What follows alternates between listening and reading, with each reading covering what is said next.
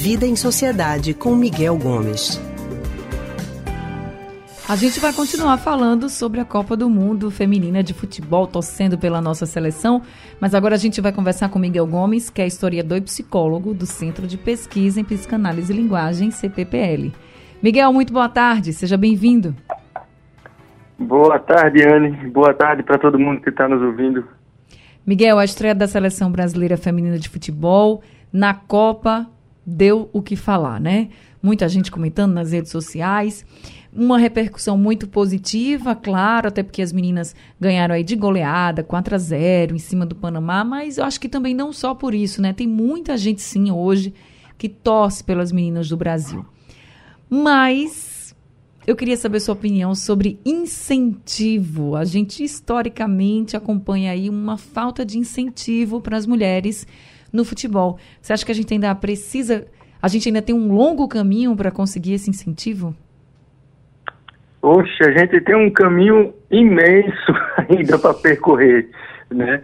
Em relação ao esporte feminino de uma forma geral e especificamente o futebol, que é um esporte muito identificado com os homens. É. Então, nesses esportes em que os homens são mais identificados, a falta de incentivo para o desporto feminino, como ficou claro na matéria que vocês acabaram de exibir, né, que no governo Getúlio, na ditadura militar, esses esportes não foram permitidos a prática deles por mulheres, isso mostra como a gente ainda tem um longuíssimo caminho a percorrer, né? Até que a gente venha ter não só incentivo, mas mais do que isso, né? Porque a gente precisa ter a paridade entre os esportes. A gente vê aí que a Marta hoje, inclusive, jogou como uma chuteira que fazia referência a essa paridade entre os gêneros na premiação entre os, as jogadoras e os jogadores nas Copas do Mundo. Então, o caminho ainda é muito longo. Agora começa, né? E hoje acordei cedo para assistir o jogo e foi uma maravilha. Não foi só um bom jogo, né? A gente não uhum. só ganhou, como a gente.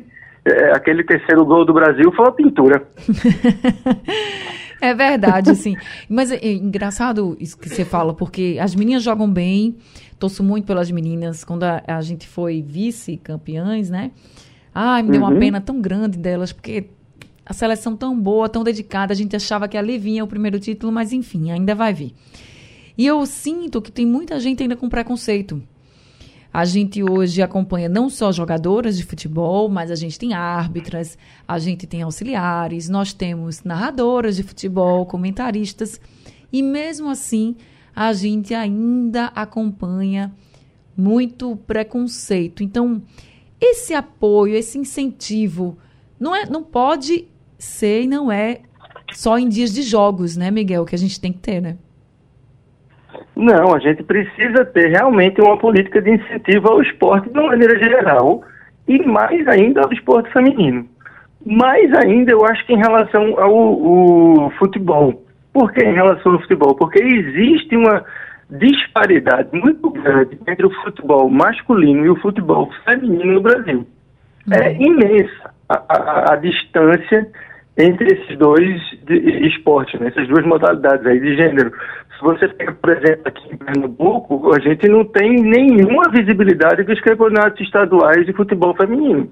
A gente mal escuta falar se é que isso existe, quando é que tem jogo, quem participa, né? Eu acredito que até clubes grandes talvez nem tenham time nesses torneios. Né? Me lembro que a própria jogadora que fez os três gols hoje no Brasil, ela chegou a jogar pelo clube do esporte e ela saiu do esporte quando? Em 2019, o esporte naquele momento encerrou com o futebol feminino. Acho que depois ele até retoma mas há um encerramento ali em 2019 e ela sai, ou seja, o jogador aí que fez três gols hoje na Copa do Mundo, né? Então a gente tem um longuíssimo caminho pela frente de é, é, promover o, o, futebol e de uma maneira mais ampla o desporto feminino. Veja que isso não se limita só no Brasil. Uhum. Se você pegar mesmo os grandes torneios mundiais, na sua grande maioria, o futebol, o futebol e os esportes femininos acabam sendo menos valorizados. Né? A premiação é menor, o número de jogos é menor. Então, há que, há que haver um, um esforço para que isso venha numa paridade E aí, no nosso caso aqui, eu acho que o futebol, mais que tudo, porque é um esporte que é do espírito do brasileiro. Então, a gente precisa incentivar isso aqui dentro do Brasil, dentro do nosso estado, da nossa cidade, para que a gente possa né, tornar o futebol feminino, uh, que as nossas seleções, os nossos times tenham tanto êxito quanto no futebol masculino. Essa jogadora que você falou é Ari Borges. Ari é maranhense, Isso. mas ela se destacou aqui realmente com a camisa do esporte, né? No time do esporte feminino.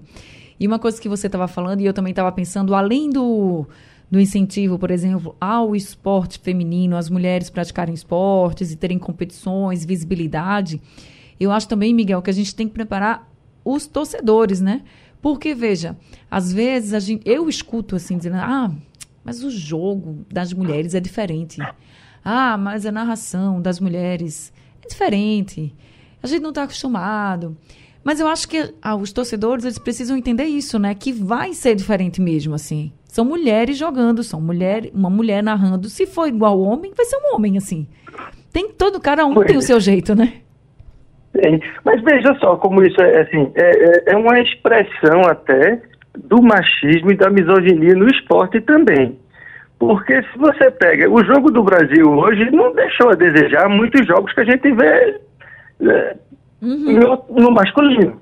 A gente realmente tem muita diferença. Eu não me lembro de ter visto nenhuma jogadora fazendo capimba ou simulando falta no jogo hoje. Então, isso eu acho que é uma diferença positiva para o futebol feminino. Tremenda, né? Pois é.